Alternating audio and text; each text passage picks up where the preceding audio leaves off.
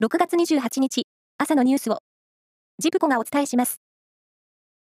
日本政府と韓国政府が、明日、東京で開く財務対話で、金融危機の際に外貨を融通する通貨交換協定の再開に合意する方向で、最終調整に入ったことが分かりました。日本と韓国の間に残された、経済分野の最大の懸案で解消するめどがつき、両国の経済関係は改善に向かいそうです。ベラルーシのルカシェンコ大統領は昨日、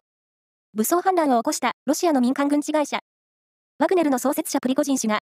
空路でベラルーシに到着したと述べました。これは、ベラルーシ国営のベルタ通信が伝えたもので、これに先立ち、ロシア連邦保安局は、ワグネルに対する捜査を打ち切ったと発表しました。昨日午後3時ごろ、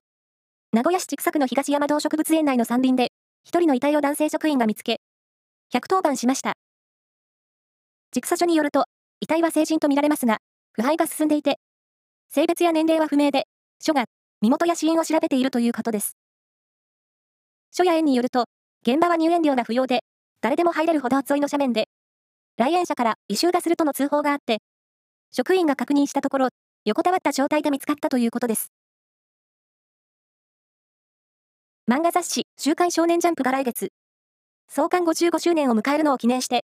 秋元治さんのこちら葛飾区亀有公園前派出所、通称、こち亀と、岸本正史さんのナルトの新作読み切りが掲載されることになりました。来月18日発売の33号で、創刊55周年となり、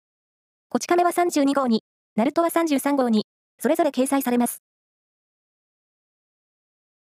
プロ野球は昨日、4試合が行われ、中日は阪神と対戦し、3対11で大敗しました。先発の柳が3回途中5失点とピリッとせず、これで中日は、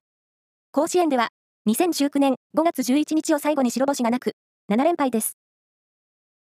広島は DNA に3対2で競り勝って3連勝。DNA は2位に後退です。巨人対ヤクルトは雨のため中止となりました。パリーグは、オリックスがロッテに2対1でサヨナラ勝ちし、首位に浮上。日本ハムは、西武に2対1で逆転勝ちしました。以上です。